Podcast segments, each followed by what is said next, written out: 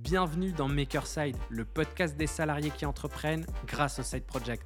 Comment et pourquoi ils se sont lancés en parallèle de leur job? Pour chaque invité, on va explorer en détail son projet pour comprendre ses réussites, ses galères et ce qu'il a prévu pour la suite. Le but de tout ça, aider d'autres salariés à se lancer en parallèle de leur job. Je m'appelle Amine Boissoun et je suis le cofondateur de 10 000heures.fr, le média des salariés qui entreprennent. Pour rejoindre la communauté des créateurs de Side Project, rendez-vous sur samedi.club. Aujourd'hui, je reçois Clémence Deloy qui, en parallèle de son job d'analyste chez The Global Fund, a un side project assez original. Elle a pour objectif de préparer et d'entraîner un groupe de réfugiés en Suisse pour, ensemble, gravir un sommet de 4000 mètres. Pour ça, elle a cofondé avec son amie Laetitia Lam une association qui s'appelle Peaks for All, qui veut dire sommet pour tous en français. Comment est-ce qu'on se lance dans ce type de projet? Pourquoi Et comment est-ce qu'on finance tout cela? C'est ce qu'on va découvrir ensemble dans Makerside avec Clémence. Salut Clémence. Salut Amine. Ça va? Ça va et toi? Ouais, super. Moi, je suis très content d'enregistrer euh, cet épisode ensemble. Euh, parce que, un, comme je le disais dans l'introduction, c'est un projet assez original et, et ça mérite de, de, creuser un peu le sujet pour voir comment est-ce que ça, comment est-ce que ça marche derrière. Est-ce que dans un premier temps, est-ce que tu pourrais te, te présenter? Oui, bien sûr. Euh, donc, je m'appelle Clémence, j'ai 31 ans. Je vis en Suisse depuis maintenant un peu plus de 5 ans.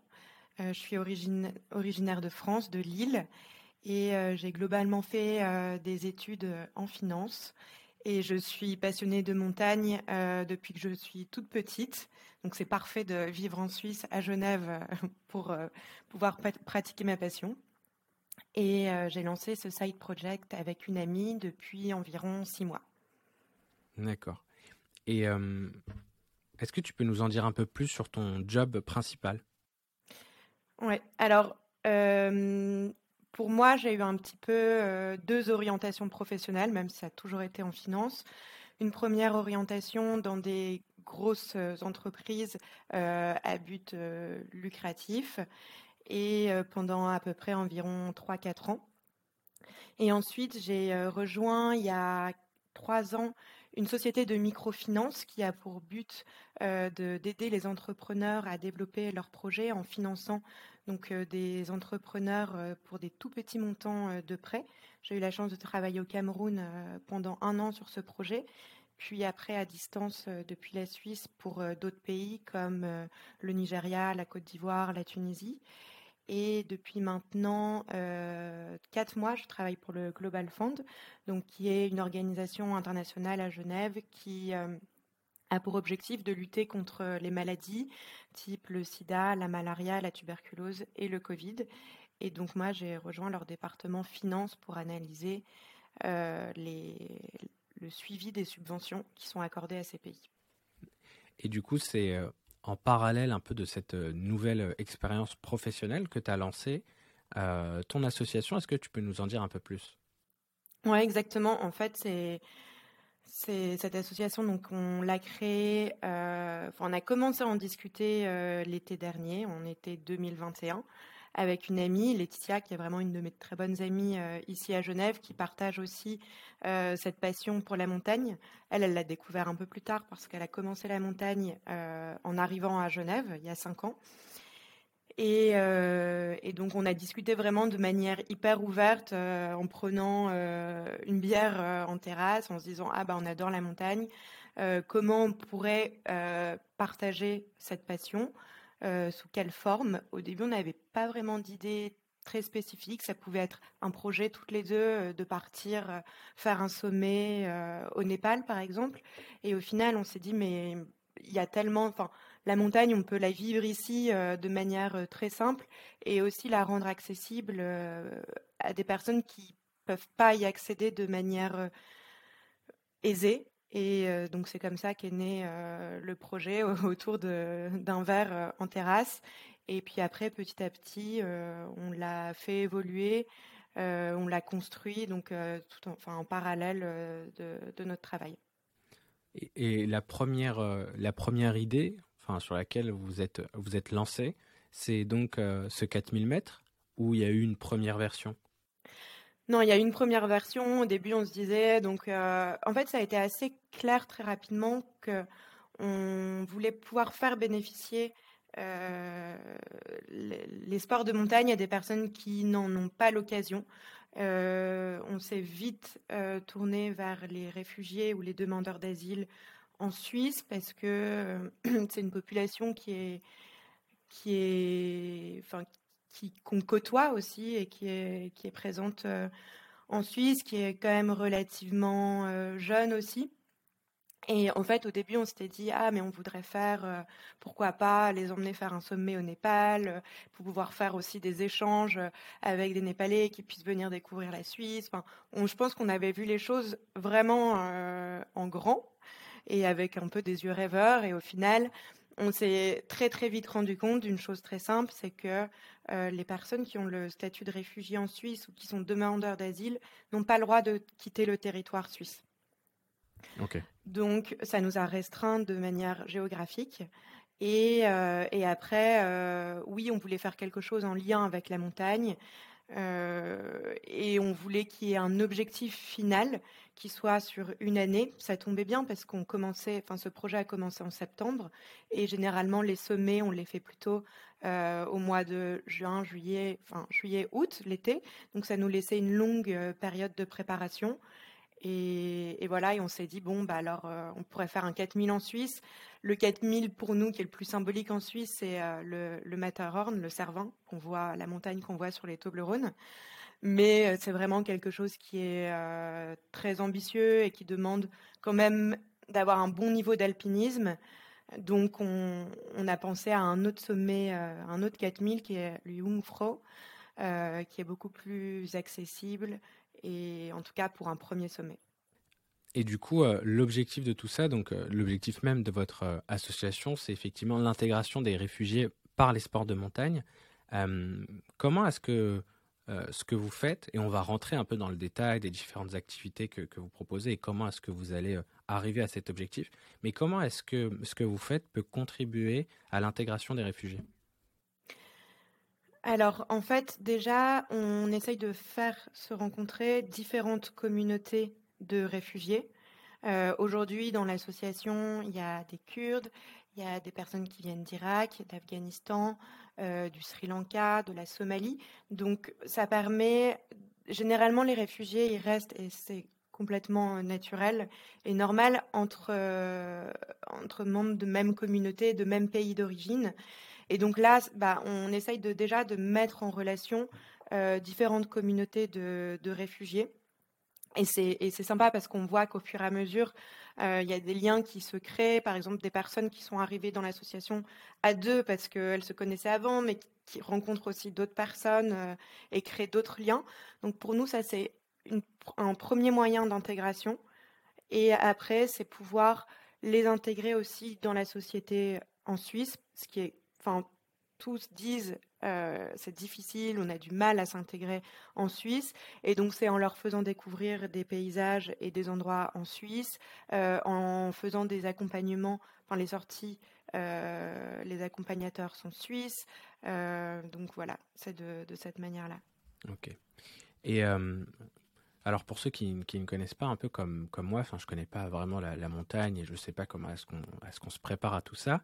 Et euh, même s'il y a eu, euh, je pense que tu as dû voir passer euh, ces différentes initiatives il, y a, il y a quelques semaines, même pas, il y a eu Seb Lafrite et Lena Situation qui ont gravi, je crois que c'était le Kilimanjaro si je dis pas de bêtises, où on a suivi un peu cette aventure. il y a eu aussi sur Netflix un, un film qui s'appelle le 14 x 8000, donc euh, au sommet de l'impossible, où on suit justement un, un Népalais euh, dans euh, ce défi qui est de, de, de gravir 14 sommets les, plus, les plus importants du monde. mais au-delà de ça, pour ceux qui nous écoutent, comment est-ce qu'on se prépare pour gravir un sommet? Surtout que là, la majorité du temps, c'est des personnes qui n'ont pas d'expérience, j'imagine. Ouais, exactement. La, plupart euh, n'ont jamais eu d'expérience en montagne. Euh, par exemple, on a fait une sortie raquette là il y a deux semaines. Il y en a pour qui c'était la première fois qu'ils marchaient euh, sur la neige. Donc c'est sûr que c'est. Bah, je dis pas on part, on part pas de, de, zéro, pas du tout. enfin, la montagne, je pense, je suis pas experte, hein, je suis pas guide de montagne, mais de, on va dire de, du passé et des expériences que j'ai eues, pour moi, c'est, ça passe par une préparation physique. Donc, ça peut très bien aller faire des footings, aller courir, faire de l'entraînement, du cardio. c'est aussi donc ça c'est plutôt des initiatives qu'on encourage de manière individuelle. Donc on les pousse à aller courir 5 km, 10 km et de, de, plus en plus pour une distance de plus en plus longue dans la mesure du possible. On, organise aussi des sorties euh, footing où on est présente, Laetitia et moi aussi, euh, enfin, pour regrouper les personnes et aller courir ensemble parce que c'est aussi un moment euh, d'échange. Donc ça, pour moi, c'est plutôt, je dirais, il y a une partie entraînement de fond où c'est s'entretenir physiquement et faire un petit peu de sport. si on n'aime pas courir deux fois par semaine, ça peut aussi aller marcher au bord du lac voilà. Et après, il y a aussi, je pense, des entraînements plus spécifiques, et c'est ce que nous on essaye de proposer. Donc ça va être de la marche en montagne. Euh, donc l'été, c'est euh, de la randonnée.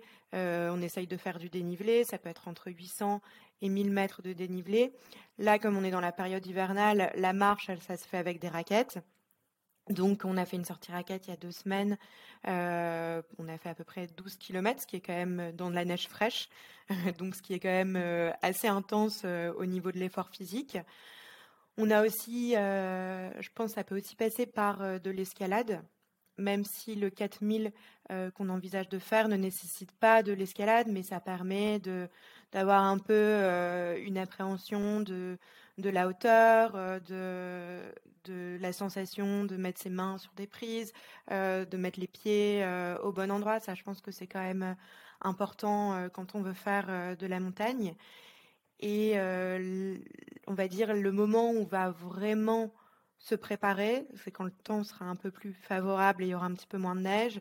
on va pouvoir, enfin, on va organiser deux sorties sur un glacier où les personnes seront enfin, équipées de crampons et donc là, on va vraiment faire de la marche glaciaire, donc c'est-à-dire apprendre comment positionner ses pieds, comment marcher, et c'est surtout aussi s'adapter à l'altitude, puisque je pense qu'on dit que, je ne veux pas dire de bêtises, mais en tout cas autour de 2000 mètres, on commence, on peut commencer à ressentir les effets de l'altitude.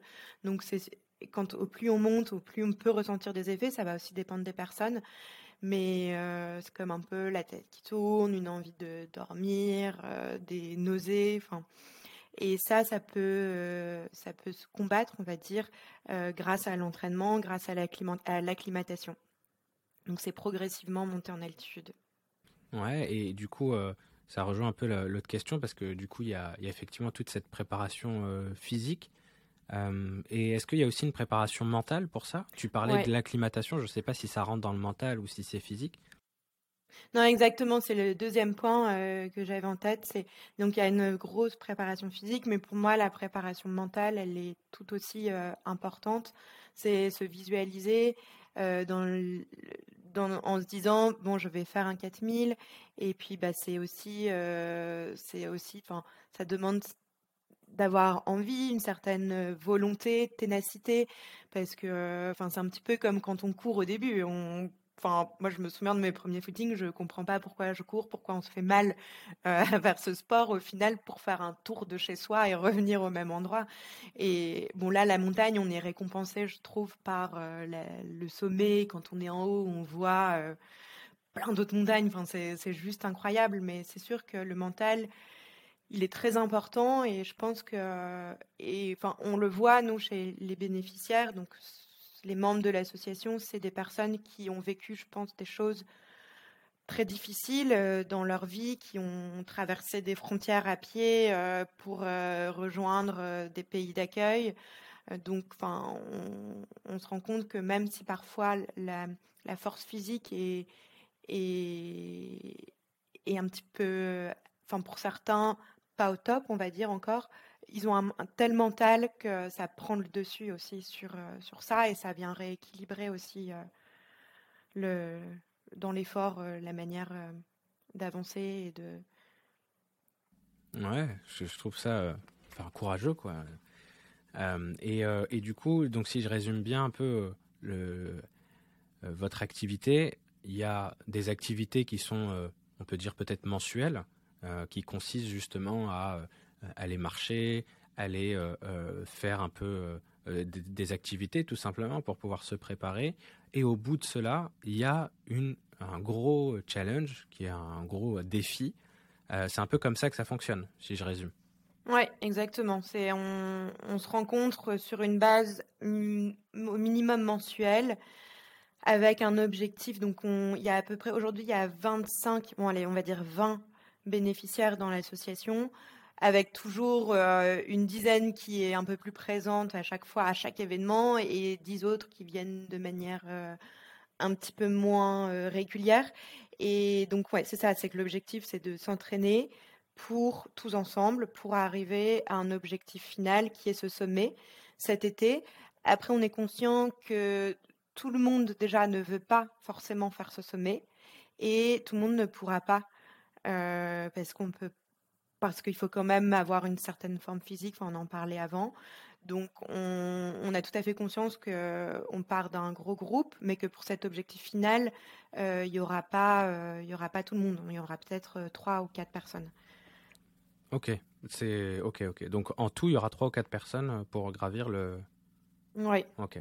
On n'a pas tellement de visibilité sur, encore aujourd'hui sur le nombre de personnes. Peut-être qu'il y a des bénéficiaires qui vont rejoindre l'association le mois prochain et qui hmm. seront ultra motivés. Peut-être que d'autres euh, voudront arrêter. Je pense que ça va vraiment se dessiner quand on fera des randonnées un petit peu plus longues, euh, avec, plus de dénivelé, plus d'altitude. Ok.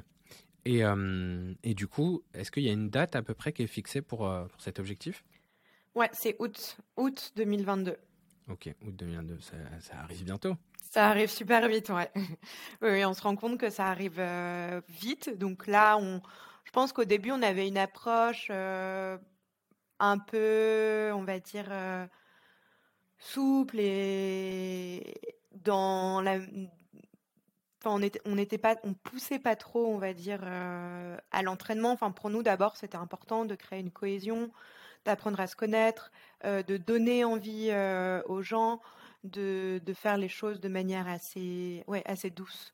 Et aujourd'hui, on se rend compte aussi que, en fait, l'échéance se rapproche, l'objectif plutôt, parce que c'est pas une échéance, l'objectif s'approche. Donc là, il faut qu'on soit peut-être un petit peu plus rigoureux tous dans l'entraînement euh, en tout cas, plutôt dans l'entraînement individuel, je dirais, parce que les, mm, les activités, enfin les rencontres mensuelles et sportives sont déjà programmées et prévues. Mais il faut que chacun aussi, euh, de son côté, euh, bah, s'entraîne, aille courir, enfin faire des activités pour se préparer à cet objectif. Avant de parler d'argent, parce que c'est un peu le, c'est un, peu un sujet parce que effectivement ce genre d'opération ça ça nécessite des moyens. Euh, je voulais savoir est-ce que euh, ce, ce side project a un impact sur euh, sur ton job, sur ton activité principale? Je Positif ou négatif ou je sais pas. c'est une bonne question.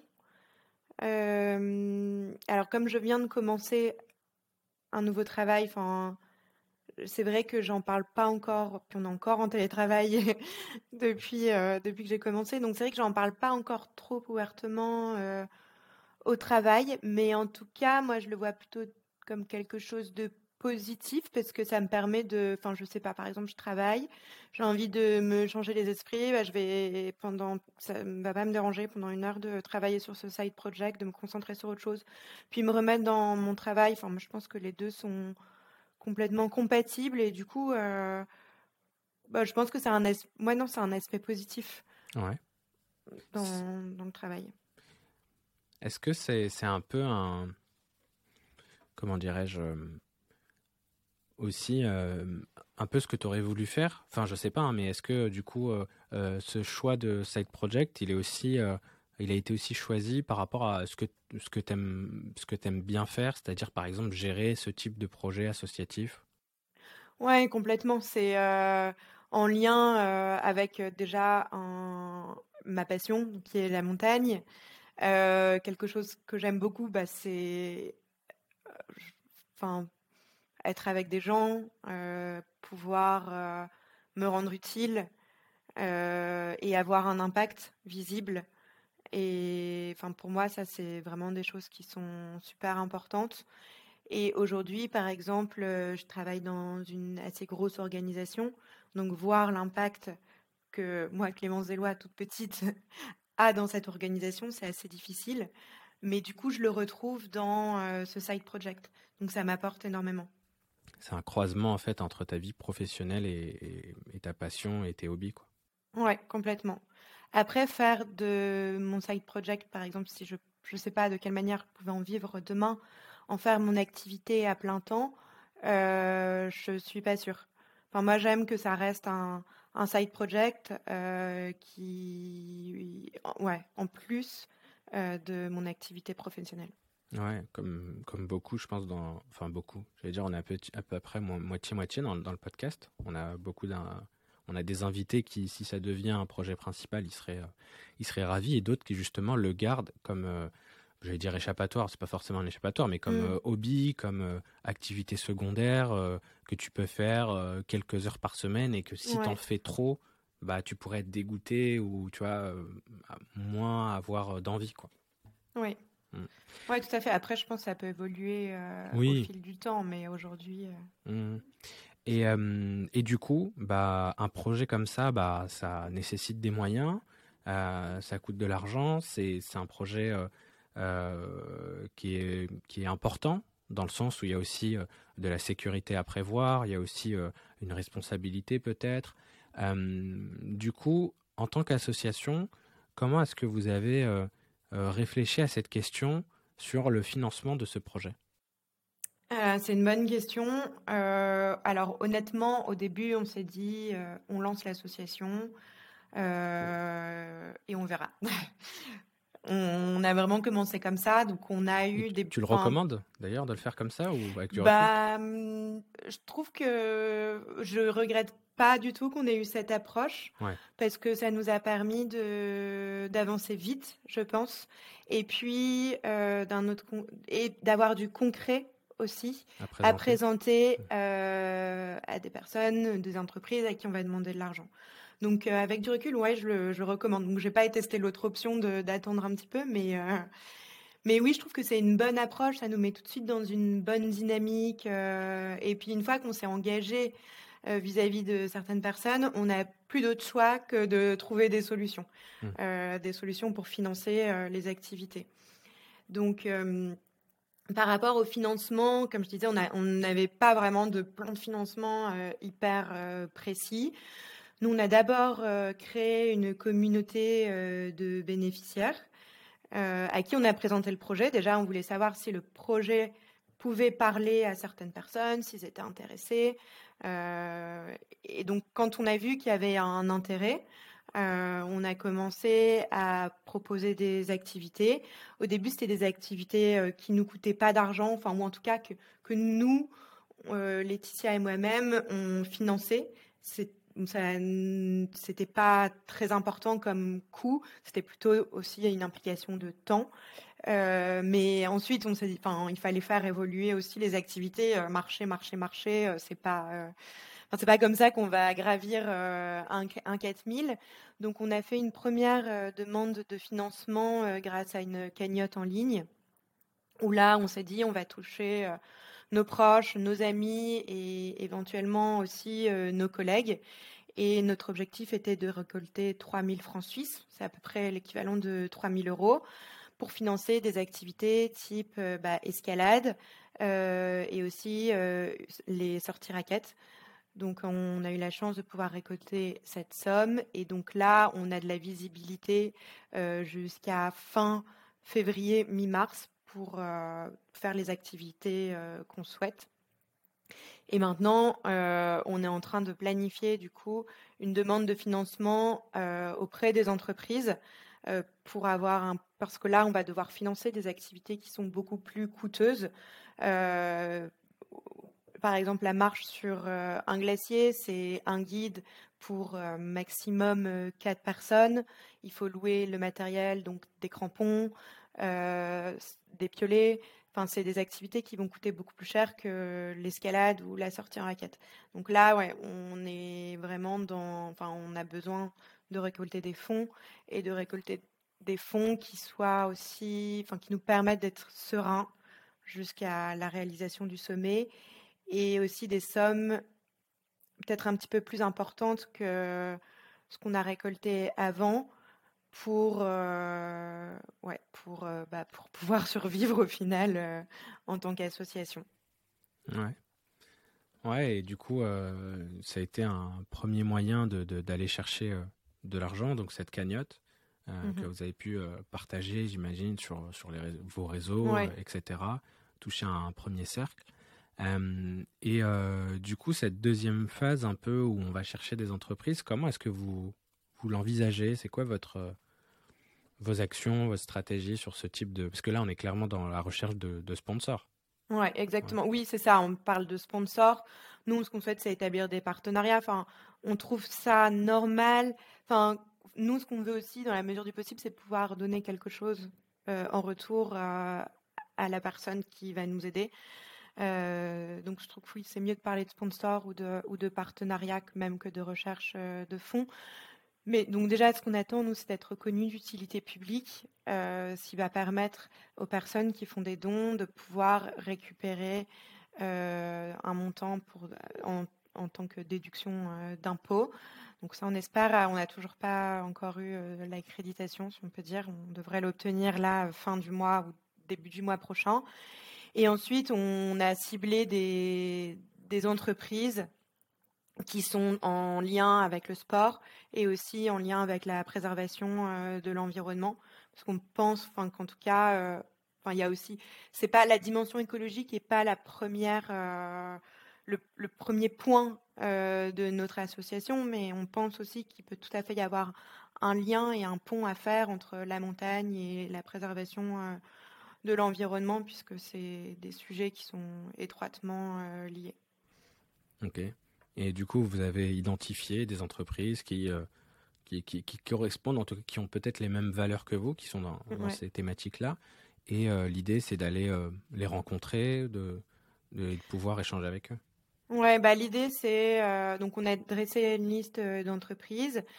On est quand même assez axé sur la Suisse on essaye de toucher des entreprises suisses. On pense que ça peut peut-être avoir un petit peu plus de résonance euh, au sein de ces entreprises parce que notre projet, il est vraiment très tourné suisse. C'est des réfugiés qui sont en Suisse, qui peuvent pas sortir de Suisse. On va faire un 4000 en Suisse. C'est l'intégration en Suisse. Donc, c'est vraiment ce type d'entreprise qu'on cible.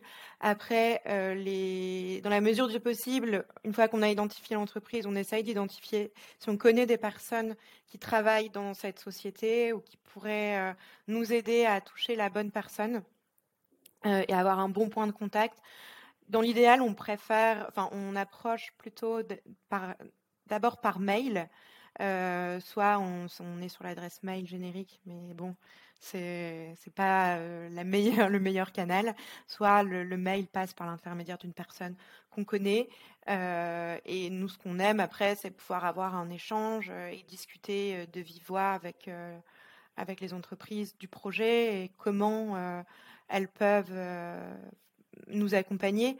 Et nous, ce qu'on recherche, c'est ça peut être, enfin du coaching, euh, des dons de, de, matériel, euh, et des dons euh, financiers. Mais on ne pense pas uniquement euh, à l'argent, à l'argent, à l'argent. On pense qu'il y a plein d'autres choses, même des partages d'expériences, des conseils. Enfin, on est ouverte à, à beaucoup de choses. Ouais, bah écoute, je ne sais pas si des entreprises suisses écouteront ce podcast, mais j'espère que ça, ça, aidera à passer le message. et il y a aussi, bah, parce que tu vois, tout à l'heure, on parlait de la vidéo avec, avec Léna et, et Seb, où un des sponsors, c'est justement Adidas. Mhm. Euh, et du coup, bah, en échange, ils ont de la visibilité parce qu'on les voit utiliser des produits Adidas et que ça permet, euh, voilà, ça a des avantages, etc. Et on, voit l'utilisation. Euh, toi, en, tout à l'heure, tu disais que en échange, bah voilà, aimerais bien aussi, enfin, faire des, échanges entre guillemets. Mhm. Et du coup, bah, ça fait penser aussi aux cagnottes ou campagne de crowdfunding où tu mets de l'argent et en fonction de ce que tu mets, tu peux avoir des, des, un retour.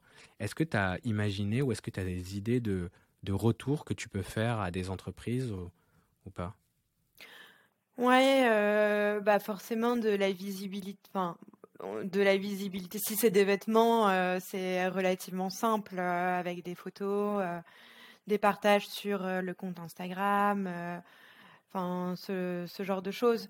Ensuite, enfin je pense que le canal le plus utilisé aujourd'hui et qui est assez évident, c'est de, la visibilité sur des réseaux sociaux. Nous aujourd'hui, on a comme réseau, on a uniquement Instagram et LinkedIn qu'on utilise un petit peu. Mais bon, on, se rend compte que c'est Instagram qui fonctionne euh, beaucoup mieux. Qui fonctionne mieux, ouais. Et, euh, mais ouais, la visibilité passe par là. Après, quand tu parlais de vidéo, je trouve que c'est aussi euh, assez intéressant. Ça a peut-être parfois plus de résonance et c'est enfin là j'en parle en, en, pensant à haute voix mais ça peut être aussi très intéressant après, en enfin, ce qu'on pense nous aussi, c'est euh, ça dépend ce que souhaite l'entreprise, mais on, pour ceux qui ont participé à la cagnotte, on a mis en place une newsletter donc qui permet de suivre euh, bah, l'évolution euh, de l'association avec des contenus un petit peu plus personnalisés, plus précis que ce qu'on peut faire dans nos posts Instagram. on trouve aussi donc là, c'est pas de la visibilité, mais c'est plutôt un impact humain. On aimerait inviter euh, bah, les personnes à participer euh, à une activité avec nous. On a fait un dîner euh, de Noël, bah, c'est, et on refera des dîners parce qu'on se rend compte que c'est vraiment génial. Et c'est pas un moment sportif, mais c'est un moment de cohésion qui est ultra important et qui est vraiment important quand on prépare aussi un sommet, puisqu'on est une cordée et on est tous ensemble, donc il faut que les gens s'entendent bien. Et euh, donc ce serait pourquoi pas bah, pouvoir inviter ces personnes aussi euh, à ce genre de, dîner, d'événements, pour pouvoir rencontrer euh, les, réfugiés et, et, créer du lien aussi. Et, et du coup, tout à l'heure on parlait d'influenceurs, est-ce que c'est un sujet qui, qui, qui, vous intéresse? Je sais qu'on en a parlé lorsqu'on a préparé ce podcast, mais est-ce que mmh du coup les influenceurs, ça peut être un. en tout cas, c'est un sujet que vous avez abordé. C'est bien sûr, c'est un sujet qu'on aborde parce que on est euh, avec Laetitia, on est à la trentaine toutes les deux. On n'est pas né avec Instagram euh, dans la main. Enfin, et, c'est vrai que on se rend compte qu'en créant, en, diffusant le compte, c'est dur en fait d'aller chercher les abonnés. Alors, euh, à chaque fois, en rigolant, on dit, il faut qu'on trouve un stagiaire qui va nous aider à, à booster le compte Instagram parce qu'on on a du mal. Et en fait, c'est clair qu'on pense qu'avec des influenceurs, ça peut ramener euh, déjà de un des abonnés, de la visibilité pour l'association, de la visibilité aussi pour nos partenariats. Donc, euh, on a pensé à MyCorn. Si MyCorn, euh, tu écoutes ce podcast, on aimerait beaucoup te présenter l'association, qui est bah, qui est en Suisse et qui est un aventurier de montagne. Mais ouais, en tout cas, c'est sûr qu'on a pensé à des influenceurs. On l'a pas encore euh, mis en place, euh, cette, euh, cette action. Et sur la collecte de vêtements, est-ce que c'est aussi quelque chose qui, que vous comptez mettre en place, par exemple, pour des particuliers? Oui, c'est ce qu'on a, on a déjà fait. En fait, on a mis en place une collecte de vêtements au tout début. Parce qu'on savait qu'on allait avoir besoin d'affaires avec l'hiver qui approche et euh, tout le monde n'a pas euh, des gros gants, euh, des pantalons de ski, ce genre de choses. Et la collecte a bien marché. Enfin, C'était intéressant ce qu'on a relayé sur Instagram principalement. Après, on a envoyé des textos à nos familles. on a aussi créé une affiche que les gens pouvaient, qu'on envoyait par mail, pouvaient imprimer et afficher dans, leur bureau. Et, et c'est super parce qu'on a réussi à récolter euh, pas mal de vêtements, des vêtements utiles. Et c'est intéressant parce qu'il y a des vêtements qui nous sont venus bah, de notre famille, de nos amis, mais aussi de personnes euh, qui ont découvert l'association euh, sur Instagram et qui ne connaissaient pas du tout. Donc c'est, enfin, c'est, super encourageant et merci à tous. Ouais, d'où le lien avec les, influenceurs aussi. Peut-être que ça peut aider à, récolter ce genre de, ouais, de biens pour vous aider. Ouais. ouais. Et euh, ok, bah du coup, euh, gros projet, et puis euh, on a hâte de voir un peu ce que ça va donner, c'est-à-dire d'aller chercher enfin mettre monter ce projet. Parce qu'au-delà de la partie financière, nous on en parle un peu parce que c'est aussi le podcast, tu vois, c'est de mmh parler de comment est-ce qu'on finance ce type de side project. C'est pour ça qu'on en, qu'on en parle, mais mais derrière ça, ça va au-delà de, de l'argent et de financer le projet, c'est l'intégration justement des réfugiés. Et tu me disais justement que en Suisse, on n'a pas forcément le, même regard et le même accueil des réfugiés qu'en France. Ouais, enfin, je pense que la Suisse est historiquement un peu connue comme, on va dire, pays d'accueil. Enfin, la Suisse est neutre. Il y a la Convention de Genève. Enfin, c'est. En tout cas, je sais que le statut, il y a différents statuts. en Suisse, quand on arrive, quand une personne arrive, elle est demandeur d'asile. Donc son dossier passe en commission et étudié. Et euh, si euh, la commission estime qu'il y a un danger pour la vie de cette personne, si elle retourne dans son pays, elle, elle obtient le statut de réfugié. Donc ce statut, il est une fois acquis, c'est-à-dire que la personne peut rester dans le pays.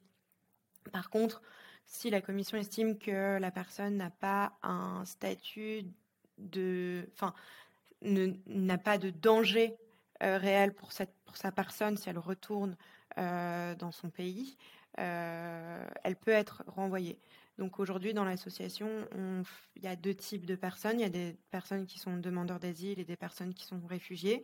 Donc c'est assez dur parce que les demandeurs d'asile, ils peuvent être renvoyés dans leur pays bah, quasiment du jour au lendemain. Enfin, en tout cas, rapidement. Ils n'ont pas de certitude de rester en Suisse. Donc c'est ça aussi qui est compliqué pour leur intégration. Et je ne sais pas exactement en détail comment ça se passe en France, mais en Suisse, et ça, je trouve ça vraiment super, c'est que il y a un logement qui est mis à disposition des, réfugiés.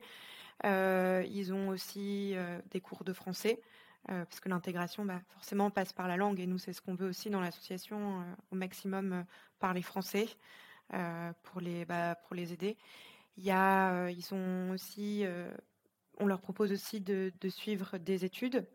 Euh, on leur donne des titres de transport euh, pour pouvoir euh, bah, voyager, en tout cas dans le canton de Genève. on leur donne un téléphone portable. En tout cas, ils ont des, outils et aussi bah, une aide financière. Mais en tout cas, ils ont des, outils pour, pouvoir s'intégrer en Suisse. On arrive bientôt à la, fin de, cet épisode. Est-ce qu'il y a un conseil que tu pourrais donner à, quelqu'un qui voudrait euh, lancer un, projet de cette envergure ou dans ce domaine? Euh, bah, moi, sur mon expérience personnelle, je trouve ça bien de l'avoir, de le faire à deux avec Laetitia, parce que c'est, bah, c'est quand même un projet qui va, qui est amené à durer dans le temps, donc qui est assez lourd, et donc de pouvoir le partager avec quelqu'un d'autre et de pouvoir s'appuyer et s'aider mutuellement, je trouve que c'est vraiment un énorme plus. Après, je dirais de quoi qu'il arrive, enfin, ça peut être une idée peut se transformer en projet, en, en un verre. Enfin, donc il faut y aller, foncer et pas hésiter. Et puis le projet est amené, je pense, à évoluer. C'est pas parce qu'on a une idée de projet à un moment. C'est pour ça qu'on l'appelle projet d'ailleurs pas parce qu'on a une idée à un instant T que ça doit être la même idée euh, euh, deux mois après. Enfin, il faut que les choses évoluent euh, et bougent. Donc, ouais, moi, mon conseil, ce serait bah, fonce, foncer, y aller, essayer, et puis, ouais, ne pas hésiter. Ça apporte que du positif. Ouais, on, l'a vu, on en a discuté. C'est vrai que que ce soit sur le plan, plan professionnel ou personnel, c'est vrai que c'est toujours intéressant d'avoir un, un, side project. Ça permet d'évoluer un peu sur ces, sur ces sujets-là. Euh, pour les personnes qui nous écoutent, comment est-ce que directement on pourrait euh, euh, te soutenir ou, t'aider ou aider ce projet-là? C'est quoi le, la chose que tu demandes? Est-ce que c'est, je sais pas, dis-moi comment est-ce qu'on peut aider et contribuer à ce projet bah déjà, vous pouvez nous suivre sur LinkedIn et sur notre, compte, notre compte Instagram Pix4All. C'est là où on pose, euh, on, fait les, demandes ou les, enfin, on fait le suivi aussi des, activités. Donc généralement, quand on a des requêtes, on les, on les poste et on, fait beaucoup de stories euh, en lien avec ces requêtes. Et aujourd'hui, ouais, je pense que ça passe par là, par nous suivre et puis bah, par des petites actions aussi. Euh, si vous voyez des, des demandes, des appels de dons ou des, si vous avez des contacts dans des entreprises qui peuvent être intéressées par le projet, bah, n'hésitez pas à nous, nous les soumettre. Nous, on serait super contente de pouvoir discuter avec eux et leur présenter le projet. Trop bien, mais écoute, le message est passé et je mettrai les différents liens sur la page du podcast, donc sur 10 000heures.fr. Merci à toi, merci pour bah, pour nous avoir partagé ton expérience, euh, pour nous avoir partagé un peu les, coulisses de ce projet-là. Et puis j'espère euh, voir la suite de cette aventure. Merci Amine. Merci, à très vite. Salut, bonne journée. Merci d'avoir écouté le podcast jusqu'au bout. Toutes les informations et les liens évoqués durant notre échange sont disponibles sur le site du podcast. Vous y trouverez également le Samedi Club, la communauté des créateurs de Side Project, dans laquelle vous pourrez échanger avec d'autres créateurs que vous soyez au stade de la recherche d'idées ou que vous monétisez déjà votre side project, rejoignez-nous sur samedi.club.